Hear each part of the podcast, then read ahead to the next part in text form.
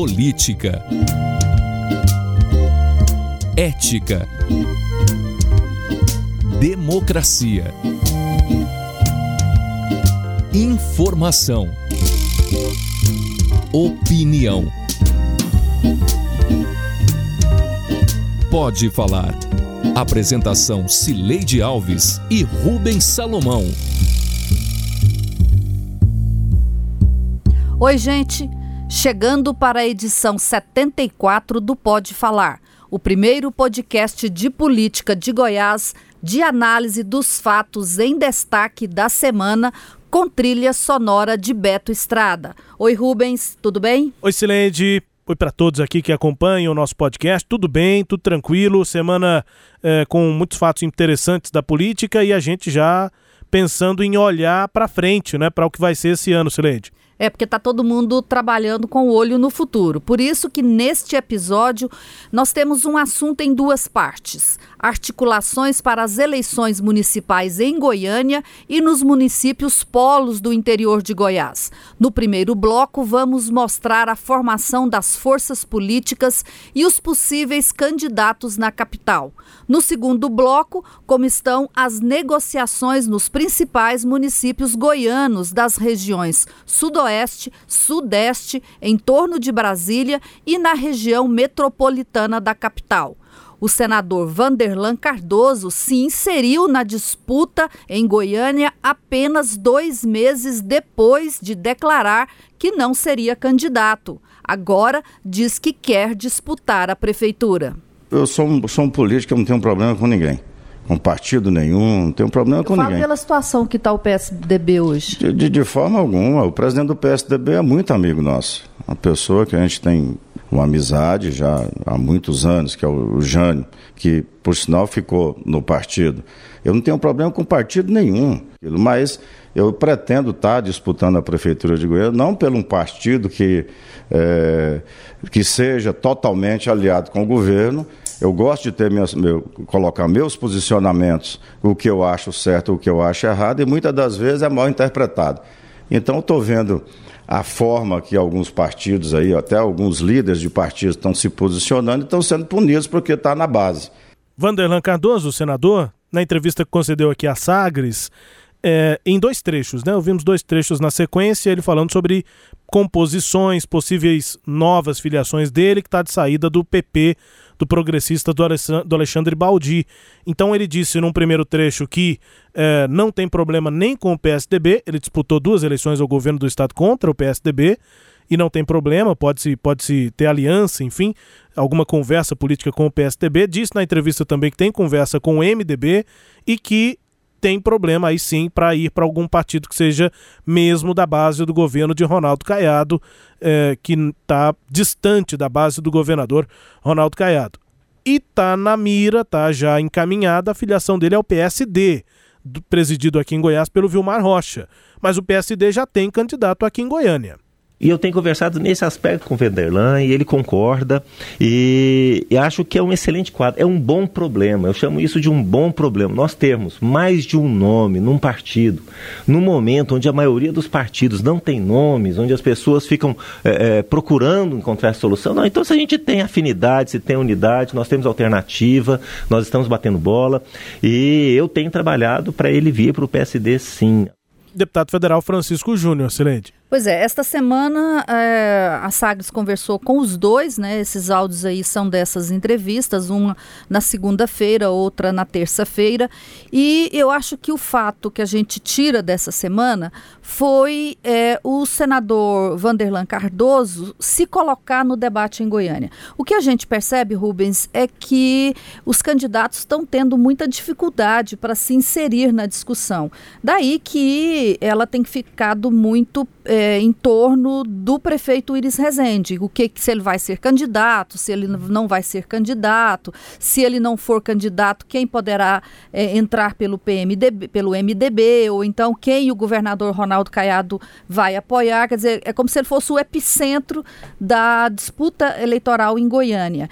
E eu acho que isso ocorre, primeiro, porque ele é o prefeito, segundo, porque é Iris Rezende, né? O Iris tem uma tradição na história do, do Estado, é um político é maior do, né, do, do, ponto de vista da sua história do que, do que esses outros candidatos, mas eu acho que mais do que isso, é, também tem uma falha aí dos candidatos é, de oposição a Íris. Eles têm que arrumar um jeito de entrar nesse processo eleitoral. O Vanderlan arrumou esse aí.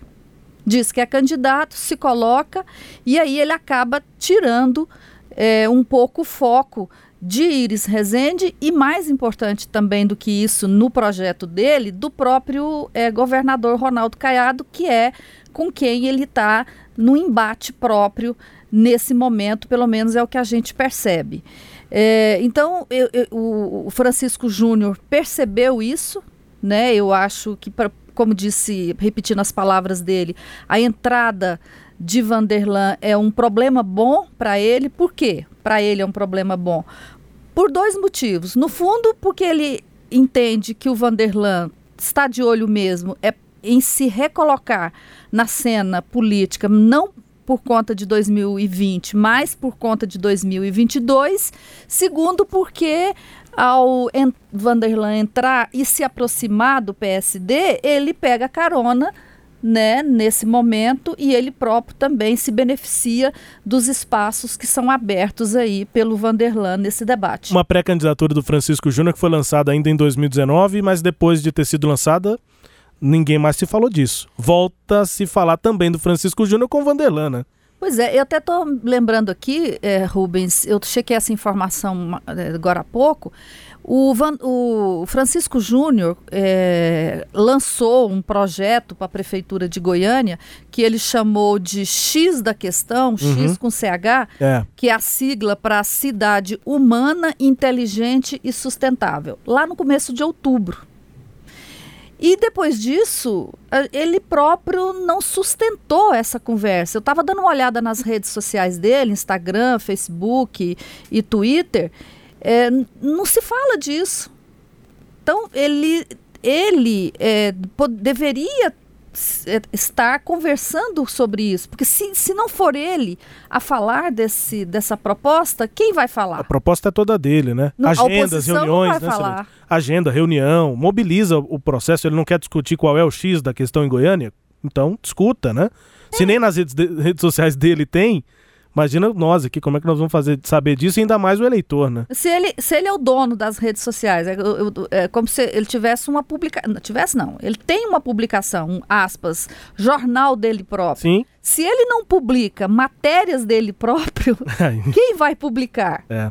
E, e, o que eu achei interessante da sua é, primeira fala, Celete, sobre essa questão em Goiânia, é que das pessoas com quem eu conversei aí nessa semana, depois da entrevista do Vanderlan, e como repercutiu a entrevista do Vanderlan, né? É, os pré-candidatos, para todos é muito bom o Vanderlan se colocar no, no processo. Só não é bom para Iris Ezente, que parece que é, a intenção do, do, do Vanderlan e de outros pré-candidatos pode estar. Tá, é, pode ser atingida, que é tentar antecipar alguma definição por parte de Iris. Iris vai ser candidato, Maguito é quem vai ser candidato. Vanderlan, como nas pesquisas que foram divulgadas, é quem está mais perto de Iris, uma definição dele e ele se colocar no processo, acaba forçando uma definição e os outros pré-candidatos pegam carona nisso. Nós estamos falando especificamente do Francisco Júnior, que está no partido ao qual o Vanderlan deve se filiar, o PSD. Mas o Vilmontes Cruvinel, o Thales Barreto, a doutora Cristina, podemos citar vários aqui outros. Elias Vaz. Elias Vaz. Adriana Corse. Exato. Então, assim, esses Major todos, Araújo. Major Araújo. São os pré-candidatos em Goiânia. Eles se beneficiam com o Vanderlan, que é o segundo colocado nas pesquisas, se colocando para esse processo. Na prática, o que a gente percebe, o que a gente tenta ler disso tudo é que Vanderlan está ocupando um espaço político agora, já que ele perdeu espaço no PP, não tem espaço na base do governo, ele está ocupando um espaço político em 2020, nesse início de 2020, para se manter até 2022. Me parece que o projeto do Vanderlan é 22. É, eu também tenho essa, essa impressão, por isso que o, o Francisco Júnior não está preocupado com essa, com, com essa declaração do Vanderlan de que é candidato a prefeito. Rio na entrevista, né? Rio na entrevista. e você lembra que na, quando a gente conversou com o Vanderlan, a gente perguntou sobre a pré-candidatura e ele falou: olha, não é questão fechada. Exato. Não, uma questão é eu dizer que sou candidato, outra é ser candidato é, até o final do. Ele fala assim: eu me coloco para ser candidato. É, exato. Né? Isso aí já está dizendo muita coisa. Agora, o que eu percebo é que os, é, quando eu falei sobre o, o fato de os candidatos não conseguirem se inserir, ficou todo mundo refém do Íris e ninguém criou alternativa. Eu me lembro que a gente conversou com o Major Vitor Hugo há duas semanas atrás e ele também disse isso para gente. O part... esse grupo político aí em torno do Jair Bolsonaro em Goiás, especificamente em Goiânia, que era apoiar Íris. Então, como eles não sabem se Íris será ou não será candidato, eles fica todo mundo paralisado né? É. E, e aí, é, isso beneficia quem já está no jogo. O que a gente percebe hoje, nessa nova realidade de redes sociais, que você precisa de fazer um projeto de médio a longo prazo. Um projeto de curto prazo é, não tem muito sucesso, pelo menos não teve até agora. Quando a gente entrevistou aqui o Felipe Nunes, que é o da, da consultoria Quest, que faz aquele índice de popularidade digital, o IPD, ele é, nos disse que uma das coisas que é possível aprender com o esquema montado por Jair Bolsonaro e, e, que foi sucesso na última campanha é, é que você não faz um trabalho do dia para a noite. O Bolsonaro começou a montar a estratégia dele de, de visibilidade digital e também no mundo real a partir de 2014, quando ele decidiu que ele seria um possível candidato em 2018. Então, ele trabalhou durante quatro anos. Eu estou lembrando disso para trazer aqui para o caso de Goiânia. Quem está fazendo esse trabalho hoje nas redes sociais? Alguém pode dizer, mas eleição municipal é diferente, Sileide, de eleição estadual ou para presidência. É mas numa capital nem tanto, né, Sileide? Numa capital as pessoas estão conectadas e o que está rodando no zap ou nas redes sociais faz muita diferença, né? Assim, a, a, eu acho que você, é, quando, exatamente por ser rede social, você não consegue viralizar facilmente. Essa ideia de viralizar é, é uma coisa de sorte. Pode ser que um ou outro candidato faça uma ou outra coisa e que caia no gosto popular e isso é, cresça. Mas é, isso é uma exceção à regra, isso não é regra. Para você crescer na rede social, você precisa de ter um projeto, um planejamento com estratégia, com começo, meio e fim. Né? Então, o que eu percebi, eu até dei uma pesquisada nas redes sociais dos candidatos antes da gente gravar esse podcast, exatamente para perceber isso. E, para minha surpresa, você não encontra nada disso. O que você encontra nas redes sociais, tanto de. Você vai olhar, tanto faz, doutora Cristina, ou Elias, ou Francisco, ou Adriana Corse, só para ficar em alguns exemplos, eles estão falando para os eleitores deles de deputado. É. É, para os cargos balanço, atuais. Ou para os projetos políticos que eles representam.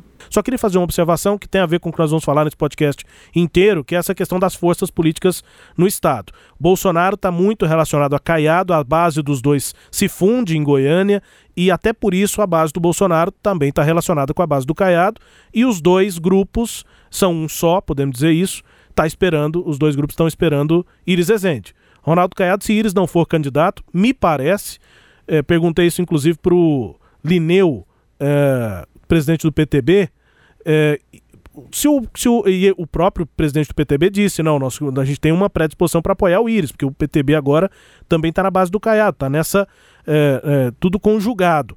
E se o Íris não for candidato, a base do Caiado vai ficar num mato sem cachorro? Porque eu pergunto assim, porque a minha impressão é essa, de que a base do Caiado, se Íris não for candidato, vai ficar num mato sem cachorro, porque Maguito Vilela não vai ser cachorro para esse caçador no mato. Ah.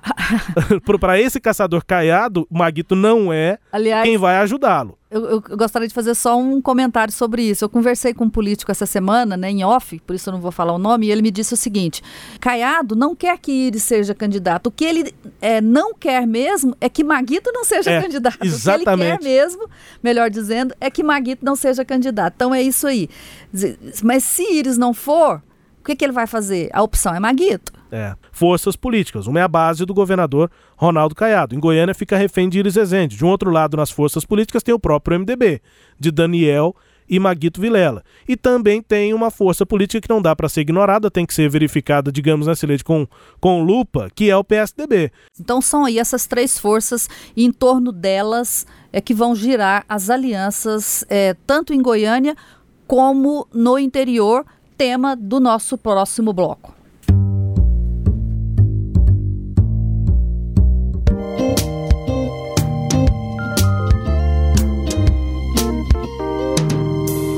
Vamos sair de Goiânia e viajar para o interior. Vamos entender como as três principais forças, a de Caiado, a de Maguito Vilela e MDB, e também o que, do que restou da base antiga de Marconi Perillo, como elas se organizam para o grande campeonato de outubro. O governador Ronaldo Caiado continua fazendo política com um olho no passado, sua disputa pessoal com Marconi e outra no futuro, a eleição. Vejam vocês a situação aqui da parte da cidade.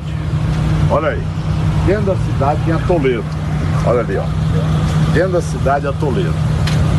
Então, é, eu espero realmente que o prefeito, sabendo da importância dessa obra, que pelo menos dê condições mínimas para que tenha aqui trafegabilidade para ter acesso à policlínica daqui 30 dias, onde nós queremos iniciar os trabalhos.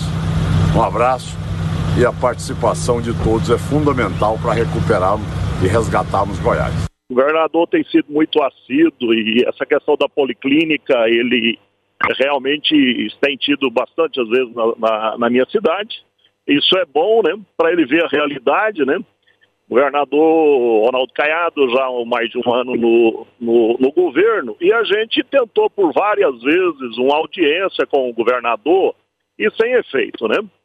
Pois é, esse aí é o prefeito de posse, o Wilton Barbosa, que é do PSDB. O, o áudio do governador foi de um vídeo que ele publicou nesta quarta-feira, criticando o prefeito, né, que é do PSDB e é um aliado de José Eliton. Vale lembrar que José Eliton é de, de posse e essa policlínica, esse prédio que o governador vai inaugurar agora como policlínica, foi construído por José Hélito, não ficou pronto no governo passado, o Caiado teve que concluir agora. E aí, nesse vídeo, o governador aproveita para dar um, uma alfinetada no PSDB, no prefeito, para atingir o PSDB e, obviamente, Marconi Perillo e José Hélito. O prefeito respondeu, disse que não conseguiu falar com o governador neste um ano, o que mostra que o governador tem uma posição também política na relação com os prefeitos, apesar de ele gostar de dizer que ele é republicano e tudo mais, mas se um prefeito simbólico do que, do que seria o antigo, é, a antiga força política de Goiás não consegue ser recebido em, pelo governador, é porque é uma decisão muito, muito política, né? É, e, e, coincidentemente, Rubens, nesta sexta-feira, o governador recebeu no Palácio Pedro Ludovico Teixeira o prefeito de Aparecida de Goiânia, que é aliado de Maguito Vilela e que tem aí, que, que eles tiveram um relacionamento muito conflituoso nesse primeiro ano, a ponto de um evento que aconteceu aqui em Goiânia, que foi do, é, no, num evento das igrejas evangélicas na Praça Cívica. O Gustavo Mendanha estava lá e reclamou depois que o governador passou por ele, cumprimentou quem estava do lado dele e não o cumprimentou. Né? Então, assim, para lembrar o clima entre eles. E não que o Mendanha, não que o Mendanha tivesse assim doido para comentar, cumprimentar o, o Caiado também, né? É, e assim, a favor Dos de... dois lados ali não era Exato. muito amistosa a relação. Não era amistosa e aí eles ficaram nesse, nessa relação de conflito. O governador esteve em, em evento em Aparecida, uma, uma, um evento de uma praça, me parece, mas assim, eles não tinham sentado ainda, conversado, não.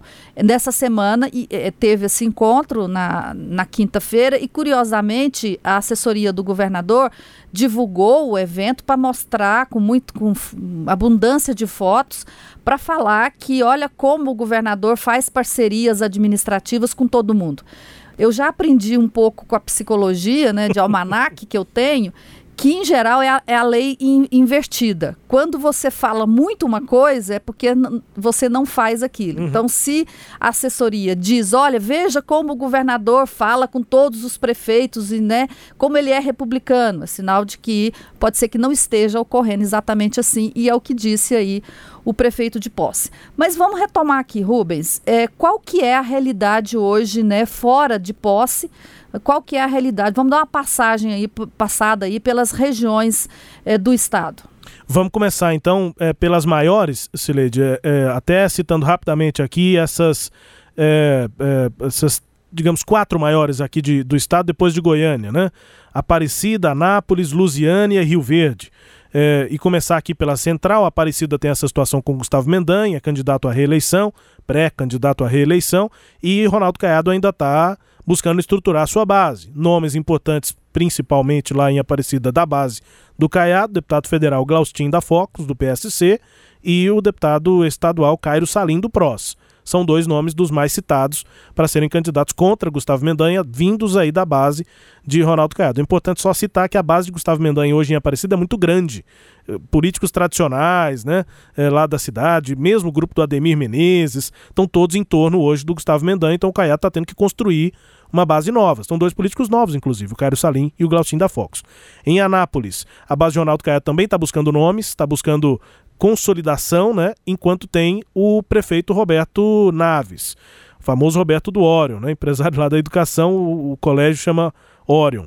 É, o Roberto Naves estava no PTB, saiu do partido e foi para o PP. Consequentemente, está na base do governador. É um relacionamento que vai se azeitando, né? Mas a base própria do governador Ronaldo Caiado em Anápolis não está tão consolidada, né, Celede? Não está consolidada e, e, tem um nome de oposição forte lá, né? Que é o deputado estadual e, e ex-prefeito Antônio Gomide. Houve até uma tentativa do PSDB de fazer uma aliança com o Gomide lá em Anápolis. Esse foi, inclusive, um dos atritos, né? Entre o Jânio eh, de Freitas, de, Jânio da Rô, desculpa, o Jânio da Rô e eh, Marconi Perillo depois que eles refizeram a, a, a, relação deles e, e o Darro anunciou que continuaria na presidência do PSDB, um, um dos acertos que foi feito é, foi que o partido decidiria lá é, é, como o da Roquet, um, lançar candidato. candidato. próprio, é. né? E o nome que se fala lá é do presidente do diretório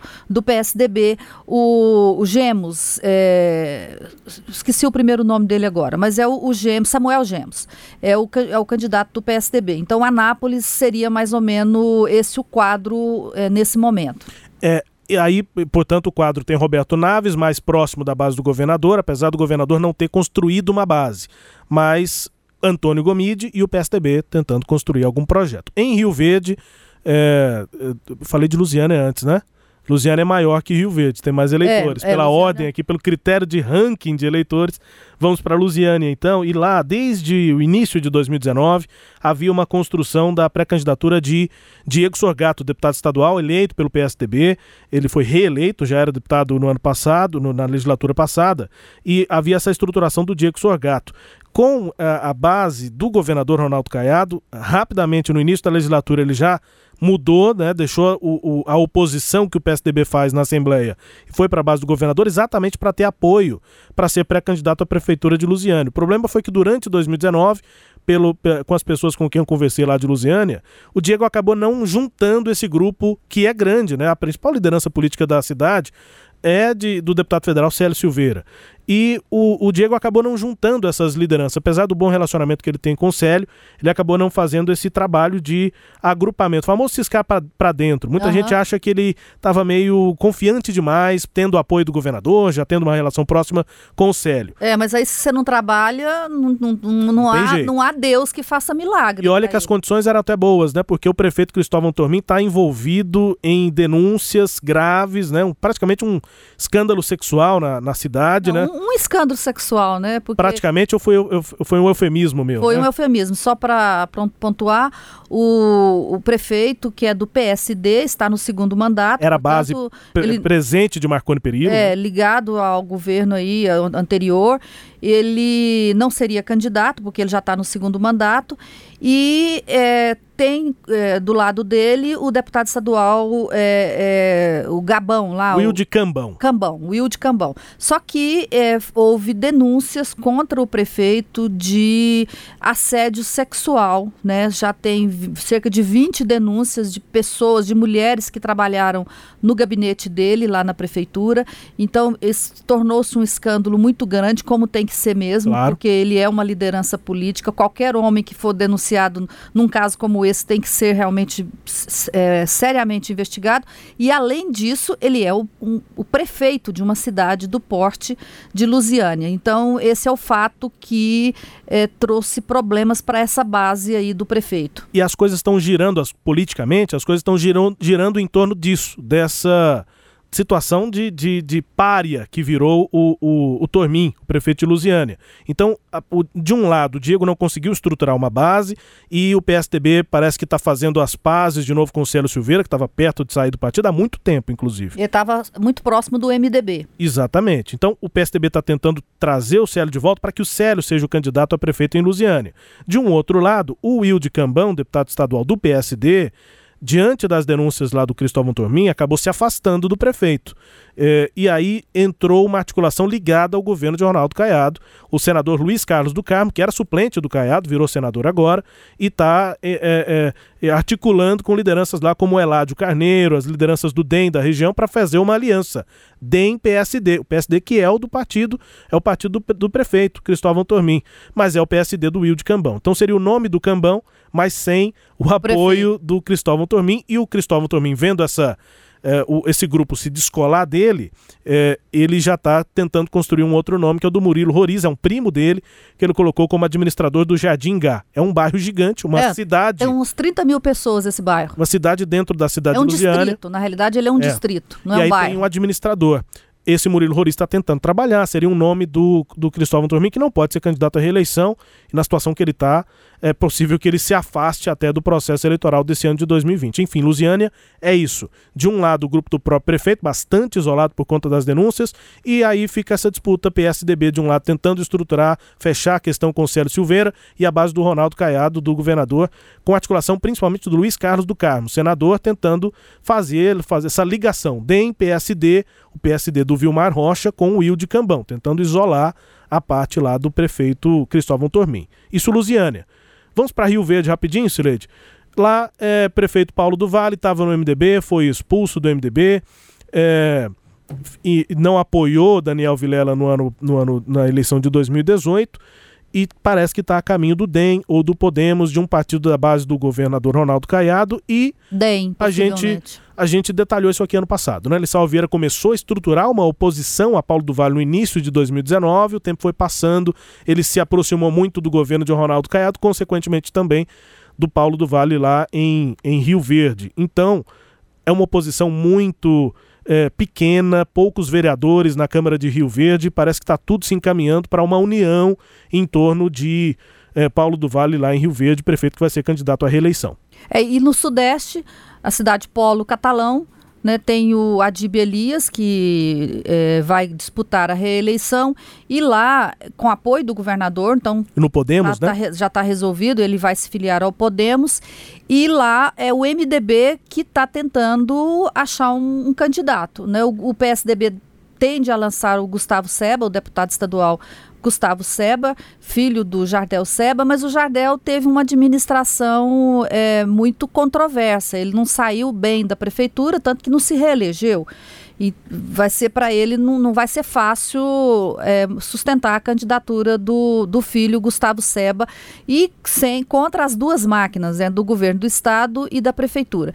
E o MDB tentando arrumar um, um, um, um Tércios lá um candidato que circula por fora que também não é fácil para o partido. Eles já têm o um nome lá mas não é fácil. Então essa é a, é a realidade política do sudeste dessa maior cidade do sudeste. E no geral só uma observação que eu gostaria de fazer. Se no fim aqui desse tema, é que o governador Ronaldo Caiado vai ter de decidir em várias cidades. Tem a base dele está dividida em várias cidades importantes. Ele vai ter que em algum momento dizer, não, meu, na minha nessa cidade o meu candidato é o fulano. Ou então deixar a base solta, isso acabaria é, sendo um problema para a unidade de uma base, para a consolidação de uma base. Aí já pensando lá para 2022, o governador tem que decidir quem é que está junto, quem é que não está junto nessas cidades. Posse é um exemplo desse.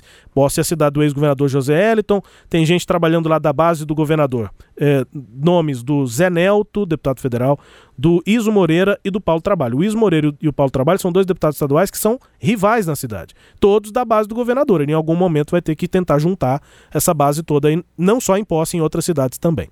Ou seja, muito serviço para todo mundo, né? Qualquer que seja a força política, Isso. tem muito o que fazer ainda. E a gente vai encerrando por aqui e esperar o que, que eles vão fazer.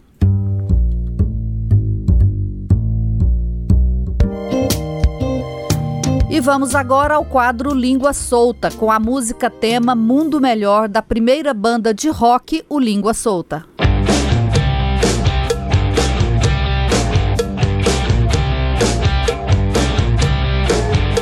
Expulso mesmo foi eu e o Paulo do Vale. O Sim, que dá sim. ibope sou eu, então sempre o, o presidentezinho lá do, do PMDB gosta de falar no meu nome. Este língua solta é o prefeito de Catalão, Adib Elias. O presidentezinho ao qual ele se refere é o ex-deputado federal Daniel Vilela, presidente regional do MDB. Os dois se tornaram desafetos em 2018, quando Adib e mais três prefeitos do MDB abriram dissidência e apoiaram Ronaldo Caiado. Por isso, Adib Paulo do Vale e também Fausto Mariano, não foram só os dois, foram expulsos do MDB em fevereiro do ano passado. Fausto Mariano da minha Turvânia. Ô Sileide, eu, eu vou confessar aqui que esse língua solta foi meio provocado. Acho que você deve ter percebido. A gente, em um momento da entrevista eh, com o Adib Elias, você disse assim: a gente precisa falar de política. E eu disse, como eu costumo dizer, eu não aguento, prefeito. Nós temos que perguntar sobre política. E eu acabei não aguentando e perguntando também sobre o MDB. Aí nesse língua solta eu meio que admito que eu tentei puxar a língua do Adib Elias. E aí ele fez essa referência ao Daniel Vilela, é, essa rixa que já é conhecida, né? É, mas você, fe você fez isso porque você sabe que não precisa puxar muito, né? Não, não precisa. A do Adib em relação ao, ao MDB não precisa. Ele já é bom para falar naturalmente quando ele tem é, é, desafeto, então aí que a língua corre solta. Foi um bom língua solta, assim, porque mantém essa é, essa rivalidade, digamos, né, essa diferença entre quem estava no MDB e o atual MDB do Daniel Vilela, que é um MDB rachado, né? Tem quem, tem quem esteja na base fiel de Ronaldo Caiado e quem esteja na oposição como o próprio presidente Daniel Vilela, Sileide. Aí, por falar em língua solta, o Daniel respondeu com a provocação também, né? O Daniel disse o seguinte: é, porque essa entrevista foi dada no dia seguinte à enchente que teve na cidade e provocou muitos estragos. E a gente até é culpado por ele falar de política. A entrevista era sobre Sim. A situação de caos Quase da toda enchente, a entrevista né? era sobre isso. É, e no final a gente perguntou, só que o Daniel também está fazendo política. O que, é que ele respondeu? O prefeito não tem nada para fazer, não? Ele não tem problema grave para tratar lá em Rio Verde e vai ficar falando sobre esse assunto? Aí a gente faz o nosso meia-culpa, né, Sileide? Exatamente. Rubens, vambora, né? Vambora. Tchau, gente. Até o próximo Pode Falar. Todo sábado às 9h30 na Rádio SAG 730 e nas plataformas digitais e tocadores de podcast. Rubens, tchau, tchau. Tchau, Sileide. Até a próxima edição, pessoal. Obrigado aqui pela audiência. Apresentamos Pode Falar com jornalistas Cileide Alves e Rubens Salomão.